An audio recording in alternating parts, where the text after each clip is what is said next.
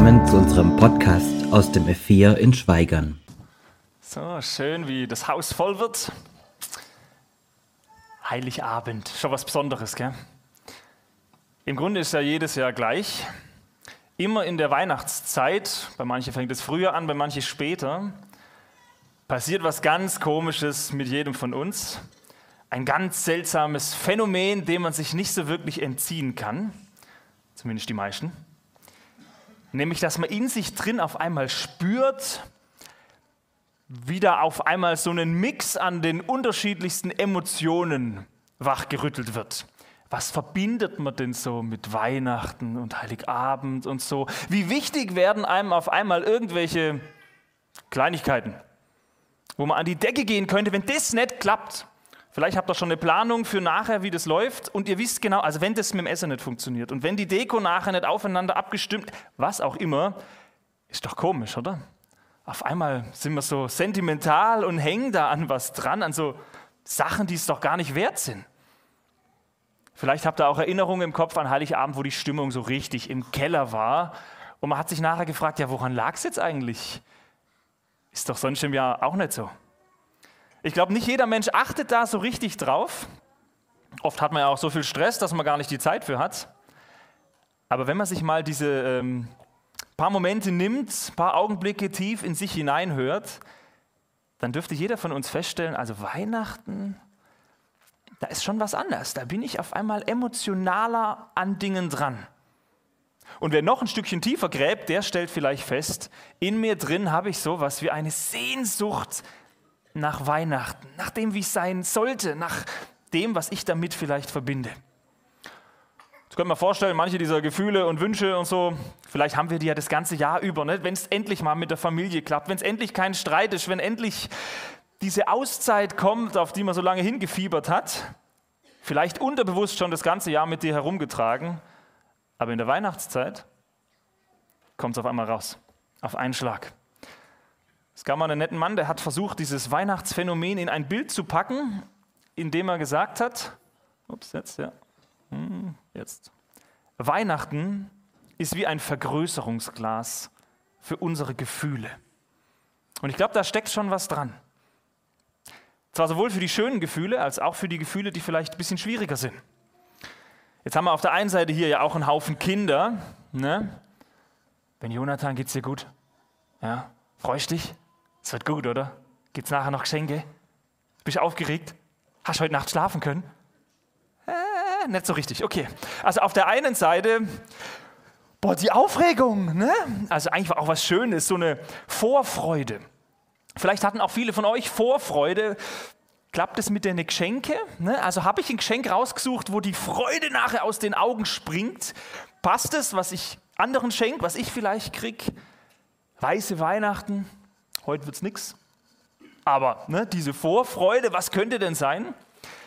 So viele Menschen, die spüren in sich, wenn sie ein bisschen reflektiert drüber nachdenken, eine Sehnsucht nach Wärme, raus aus diesem kalten Arbeitsalltag, nach Geborgenheit, endlich wieder Leute um mich herum, die ich mag, nach Liebe, nach einem Frieden, wo manches gar nicht so friedlich war davor, nach Ruhe, vielleicht ein Stück Besinnlichkeit, ne, so mit den Lichtern und so, nach Gemeinschaft. Da sind ganz viele verschiedene Dinge in uns drin, wo wir denken, oh, das wär's doch.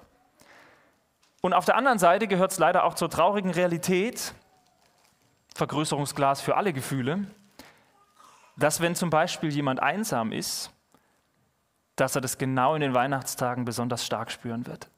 Das verstärkt sich. Wenn jemand weit weg von seinem Zuhause ist oder von Menschen, die er liebt, dann kann Weihnachten ganz schön hart sein. Dann ist es auf einmal eine besonders schwere Zeit. Und je länger ich jetzt schon unterwegs bin, desto mehr stelle ich fest, es gibt sogar Menschen, die haben Panik vor dem Heiligen Abend. Also die haben wirklich Angst. Die versuchen, dass es möglichst schnell rumgeht. Es gibt auch Menschen, die, die betrinken sich, damit möglichst schnell sie nichts mitkriegen müssen. Warum eigentlich? Weil sie spüren, weil sie wissen, in sich drin, da ist eine Sehnsucht, aber die kriege ich nicht erfüllt. Die wird sich nicht so erfüllen, wie ich sie gerne hätte. Und im Grunde habe ich nichts, was ich diesem leeren Gefühl in mir drin entgegenzusetzen habe. Uh, hart, gell? Und dann finde ich eigentlich auch ziemlich spannend, es gibt ja auch so richtig gefühlskalte Menschen, also ich sage mal super nüchterne Rationalisten. Lass mal überlegen, ob du dich dazu zählst. Ne? Vielleicht wolltest du gar nicht her und jemand hat dich mitgeschleift. Doch, tut dir gut. Also Menschen, die eigentlich nicht so viel mit Gefühlen anfangen können. Vielleicht auch nicht so viel mit dem christlichen Glauben an sich. Es gibt ja Menschen, die sagen das ganze Jahr über, also Glaube und Jesus und so, das ist alles Kitsch. Aber an Weihnachten, naja, einmal im Jahr, ne? Selbst solche Menschen, die wirklich eher die Rationalisten sind, spüren an Weihnachten sowas wie eine Regung. Also das Herz gibt es doch noch auf einmal. Ne? Vielleicht sowas wie die klitzekleine, sentimentale Hoffnung. Vielleicht, kann ja nichts ausschließen, vielleicht hat Weihnachten ja doch mehr zu sagen. Vielleicht steckt da ja doch ein bisschen was dahinter. Weihnachten wie die leicht geöffnete Tür, dahinter scheint so ein bisschen Licht raus und man traut sich nicht richtig, aber man ahnt vielleicht, vielleicht steckt dahinter mehr, wenn ich mich traue, darauf zuzugehen, mich traue, sie aufzumachen. Vielleicht, nur vielleicht, könnte Weihnachten ja doch ein Stück weit eine Antwort sein auf diese Sehnsucht, die ich in mir drin spüre. Kennst du deine Sehnsucht? Sehnsucht nach Weihnachten? Spricht sich an, vielleicht auch nicht. Ich glaube, wir alle haben das ein Stück weit. Bewusster oder unterbewusster. Und die Frage ist doch, warum? Ne? Also warum ist es so? Habt ihr euch mal gefragt, warum ist Weihnachten so anders als der Rest vom Jahr? Warum bitte weckt Weihnachten Empfindungen in uns, die wir doch sonst auch so super verdrängen das Jahr über? Also Heiligabend ist ein Tag. Das Jahr hat viele Tage. Warum ausgerechnet jetzt? Ein Tag unter vielen. Ist das alles nur Sentimentalität, Kindheitserinnerungen, die irgendwie wieder hochkommen? oder vielleicht doch noch mehr? Auf diese Frage will ich mich jetzt ein bisschen einlassen. Wenn man sich nämlich die Weihnachtsgeschichte in der Bibel anschaut, ein Teil davon hatte Gideon uns ja schon vorgelesen, dann kann man da zwischen den Zeilen ganz schön viel über Sehnsucht lesen. Über Leute, die wahrscheinlich auch schlecht nachts geschlafen haben, aus den unterschiedlichsten Gründen. Stellt euch zum Beispiel mal vor, wie das für Maria und Josef so oder ähnlich sahen sie vielleicht aus, gewesen sein muss. Also Maria kriegt diese total verstörende und mit Sicherheit auch beängstigende Botschaft vom Engel, ne? Maria, du wirst jungfräulich schwanger werden. Und dann passiert's. Ne? Also dann ist der Engel wieder weg, der Alltag kehrt ein, habe ich mich bestimmt nur, mir nur eingebildet. Und dann passiert es. Maria wird schwanger mit den dazugehörigen Hormonen und Schwangerschaftsbeschwerden und was es auch immer so gab. Und ihr Verlobter Josef findet es gar nicht so gut. Aus gut, gut, gut verständlicher Enttäuschung, weil er genau weiß, also ich bin es nicht, ich bin nicht der Vater, will er sie verlassen. Und selbst als auch das wieder sich löst und er doch bei ihr bleiben will, macht es ihre Situation ja nicht wirklich einfacher. Habt ihr euch mal versucht, in Maria und Josef so ein bisschen reinzudenken? Ist euch klar, was die Nachbarn von denen getuschelt haben über die? Ah, ja, ja, ne? Bisschen zu früh, so diese Geburt. Wahrscheinlich hat Maria die ganze Zeit nur versucht, ihren Bauch so zu verstecken, dass den keiner mitkriegt, möglichst lang, bis es keiner merkt. Und wie in der Bibel gibt es sogar, im Lukas-Evangelium kann man nachlesen, der Hinweis, Maria hat sich für drei Monate bei ihrer Verwandten Elisabeth versteckt. Also die ist dahin und dann für drei Monate da geblieben. Ich kann mir vorstellen, wieso. Was muss das für ein ungeheurer Druck, für eine Stresssituation gewesen sein, für dieses kleine Mädchen? Man nimmt an, so 15 oder 16 Jahre alt wird sie gewesen sein. Boah, ist doch heftig, oder? Und dann kommt kurz bevor es losgeht, ne, sie haben sich so ein bisschen arrangiert mit der Situation. Kurz bevor das losgeht, äh, kommt diese dämliche Volkszählung hinzu. Und die beiden müssen den total beschwerlichen Fußmarsch von Nazareth nach Bethlehem durchmachen. Hat jemand eine Ahnung, wie weit das in etwa ist? 150 Kilometer. Also jetzt nicht von hier in den Nachbarort. Für damalige Verhältnisse mindestens fünf Tagesreisen, vielleicht auch ein bisschen länger, weil schwanger ist ja nicht so einfach. Und da ziehen die los und es kann jederzeit losgehen.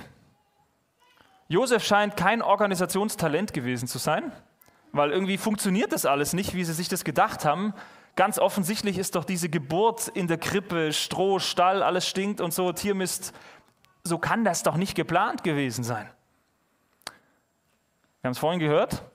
Und jedermann ging, nach der Alt-Luther-Übersetzung, dass er sich schätzen ließe, ein jeglicher in seine Stadt, also da, wo man ursprünglich herkommt. Wenn der Josef also gebürtig aus Bethlehem stammt, dann wird er da doch wohl irgendjemand gekannt haben, oder nicht? Also Freunde, Verwandte, irgendjemand halt von früher, irgendwelche Leute, bei denen er hätte unterkommen können. Wieso klappt es nicht? Es steht nicht da. Irgendwas muss granatenmäßig schief gegangen sein und zwar noch in den Stunden vor der Geburt, ne? weil wenn ich noch Zeit habe, dann suche ich ja noch weiter. Die Wahrheit ist, unsere idyllische Vorstellung von Maria und Josef und Weihnachtsgeschichte ist wahrscheinlich Murks. Bei denen lief an Weihnachten einfach mal gar nichts nach Plan, sondern das war Stress. Stress, eine Situation und dann kommt sofort die nächste. Glaubt ihr nicht auch, dass Maria und Josef völlig die Schnauze voll hatten? Dass sie aus tiefstem Herzen sich danach gesehnt haben, dass endlich Ruhe einkehrt. Dass endlich ein Stück weit Normalität wieder da ist. Ich mache mit euch jede Wette, Maria und Josef hatten eine Sehnsucht danach, dass dieses erste Weihnachten, von dem sie ja nicht wussten, wie wird das werden, endlich, endlich für sie Ruhe bringt. Raus aus diesem ganzen Mist. Oder schauen wir zum Beispiel auf die Hirten. Also ich hatte immer dieses Krippenspielhirte im Kopf. Ne? Da ist alles schön sauber und so ein schönes Fell haben die rüber und ach schön, da blöken ein paar Schafe. Ach, ist das romantisch. Ne? Wer würde nicht mal bei den Hirten eine Nacht verbringen wollen? Aha, schön. Ist alles Quatsch. Man weiß heute, dass die Hirten zur Zeit von Jesus, das war alles andere als idyllisch. Von dem her vergessen wir mal unser, unsere falsche Vorstellung, unsere Krippenspielhirten. So war es nicht. Hirten waren in der Regel heruntergekommene, bettelarme und von der Gesellschaft zutiefst verachtete obdachlose Menschen. Also die nicht sesshaft waren, die keine Wohnung hatten, draußen geschlafen haben in Zelten. Menschen der untersten sozialen Schicht, die gerade noch gut genug dafür waren, dass sie von reichen Menschen auf die Schafe oder andere Tiere aufpassen durften. Das heißt, es waren noch nicht mal ihre eigenen, sondern von anderen Leuten. Die Arbeit als Schafhirte war hart, zum Teil richtig gefährlich und Bezahlung war so richtig schlecht. Ne? Also so ein Hungerslohn kannst du gerade noch irgendwie von leben. Ich weiß nicht, wie deine soziale, berufliche Situation gerade ausschaut, aber für die Hirten gab es keine Zukunftsperspektive, weder sozial noch wirtschaftlich, beruflich. Da war klar, der ihr Leben ist im Sumpf gefangen und ich komme hier nicht mehr raus. Was glaubt ihr wohl, was diese rauen Typen sich erhofft haben noch vom Leben, was deren Sehnsucht war. Was glaubt ihr, was die sich danach gesehnt haben, dass überhaupt mal was vorwärts geht bei ihnen? Dass vielleicht überhaupt mal irgendjemand sich für sie interessiert, weil sie waren ja die Ausgestoßenen. Dass mal jemand grüßt, mal Hallo sagt oder so. Und dann kommt Weihnachten. Ausgerechnet zu ihnen, den Ausgestoßenen, den gesellschaftlich Minderwertigen, ausgerechnet zu ihnen kommt die frohe Botschaft der Engel als allererstes. Ihr Hirten, freut euch. Denn für euch, für euch ist heute Nacht der Retter geboren. Also los, macht euch auf, geht nach Bethlehem. Ihr werdet ihn finden, in Windeln gewickelt, in der Krippe liegen. Was muss das für ein Moment der Ergriffenheit für die Hirten gewesen sein? Und sie machen sich auf. Voller Ergriffenheit machen sie sich auf auf den Weg nach Bethlehem, weil sie in sich drin spüren, dieses Kind, was uns da angekündigt wird, dieses Kind ist die Antwort auf unsere Sehnsucht, die Antwort auf unsere Verlorenheit, auf dieses Ich komme nicht weiter, die Antwort auf meine Lebensfragen.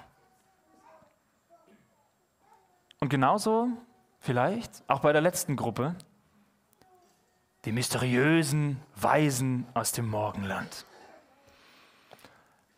Wenn wir ehrlich sind, dann wissen wir gar nicht so besonders viel über diese Truppe. Steht halt nicht so viel da in der Bibel. Aber offensichtlich hatten die Kohle. Also die waren jetzt nicht wie die Hirten arm dran, sondern da war was da.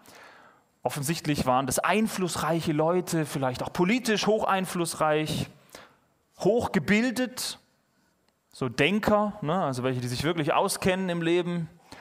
Die meisten Historiker vermuten, die kamen aus der Gegend des heutigen Iran. Vielleicht versprengte Juden Kontakt oder so, man weiß es nicht. Aber wenn man mal drüber nachdenkt, jeder Mensch, der sich allen Ernstes auf den Weg macht, so knapp 2000 Kilometer ins Unbekannte zu reisen, nur um dort einen von den Sternen angekündigten, neugeborenen, göttlichen König der Juden zu finden und vor ihm niederzufallen. Also den muss doch irgendwas antreiben, oder? Seid ihr schon mal 2000 Kilometer irgendwo? Also ne, das ist doch, da musst du doch einen, einen Wunsch haben, ein inneres Drängen, eine Sehnsucht, dass da irgendwas ist. Nicht, dass die Bibel da viel drüber uns verraten würde, das ist alles Spekulation. Aber glaubt ihr nicht auch, dass diese weisen Männer, egal wie viel es nachher waren, in sich drin eine Sehnsucht gehabt haben müssen. Eine Sehnsucht vielleicht nach Antworten auf ihr ganzes Denken, ihr Suchen im Leben. Nach Sinn. Dadurch forsten die also seit vielen Jahren alte Prophezeiungen und sie suchen in den Sternen nach Antworten. Und wohin führt sie ihre Suche nachher? Zu einem kleinen, neugeborenen Kind. Und sie geben ihre Geschenke ab, alles schön und gut, und sie fallen vor diesem Kind nieder und sie beten es an, weil sie davon überzeugt sind, das ist es. Jetzt habe ich's. Jetzt bin ich angekommen. Das Kind in der Krippe ist das, wo sie sagen, das füllt mich aus. Das ist der Grund, warum ich mir so eine lange Reise mache.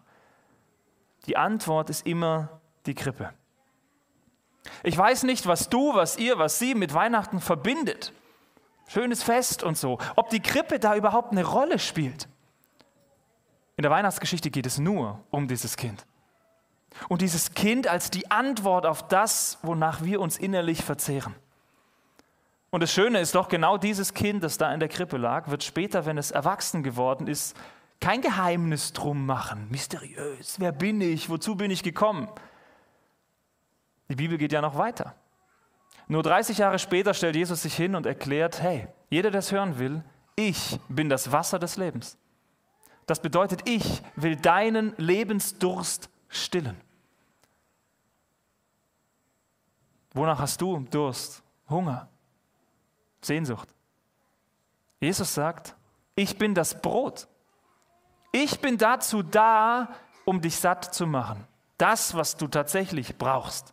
Und ich alleine bin in der Lage, das zu tun. Und Jesus sagt, ich, Jesus, dessen Geburt du doch an Weihnachten irgendwie auch feierst. Ich bin die Tür. Ich bin die Tür, die zum wahren Leben führt, da wo du eigentlich hin willst. Du musst meine Einladung nur annehmen, dich für ein Leben mit mir als deinen Retter und König entscheiden, dann bekommst du das, was dein Herz tief in deinem Innern wirklich ersehnt. So viele Wünsche, so viele Sehnsüchte. Manches passiert vielleicht auch, aber erfüllt dich? Macht es dich satt? Ich bin die Tür, die zum wahren Leben führt. Das ist der eigentliche Grund, warum wir Weihnachten feiern, warum das ein Fest sein darf, warum wir uns freuen dürfen, weil so wie für die Hirten auch für uns der Retter geboren ist. Der, der uns dorthin bringt, wo wir hin müssen. So viele Leute werden heute Abend Heiligabend feiern und haben überhaupt keine Ahnung davon, dass die Antwort auf all ihre Fragen, die Lösung, nach der sie, vielleicht auch du, schon so lange suchen, in der Krippe liegt. Dass Jesus sagt, ich bin der einzige Weg. Ich bin die einzige Wahrheit. Ich bin das ewige Leben. Krippe. Spürst du die Sehnsucht nach dem wahren Weihnachten,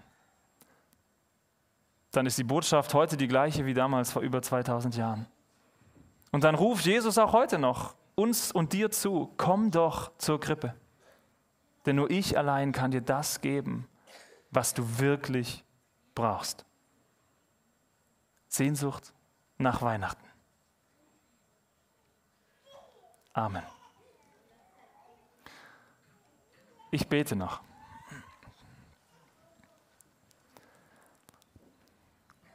Großer Herr im Himmel, habt du Dank, dass heute herrlicher Abend sein darf. Ein, ein, ein Tag, wo wir nochmal ganz anders emotional werden, wo wir auf einmal merken, hey, vielleicht, vielleicht ist doch mehr. wo so viel Hoffnung, so viel Sehnsucht, so viel Erwartungen in uns gewacht, äh, geweckt werden. Herr, du kennst uns und du weißt, ob wir am Ziel sind oder noch so weit von dem entfernt, dass wir wissen, was erfülltes Leben bedeutet. Danke, Herr, dass du kommst und dass du jedem Einzelnen von uns auch heute anbietest. Ich will dein Retter sein. Ich will deine Zukunft sein. Ich will deine Antwort und die Lösung sein. Herr, bitte bewirke du es, dass wir nicht nach Hause gehen und im Fest alles wieder vergessen, sondern dass wir diese Antwort ergreifen. Dich finden, erkennen, annehmen. Du bist die Antwort. Herr, hab du Dank, dass du mein Retter geworden bist und dass du auch unser aller Retter sein willst. Amen.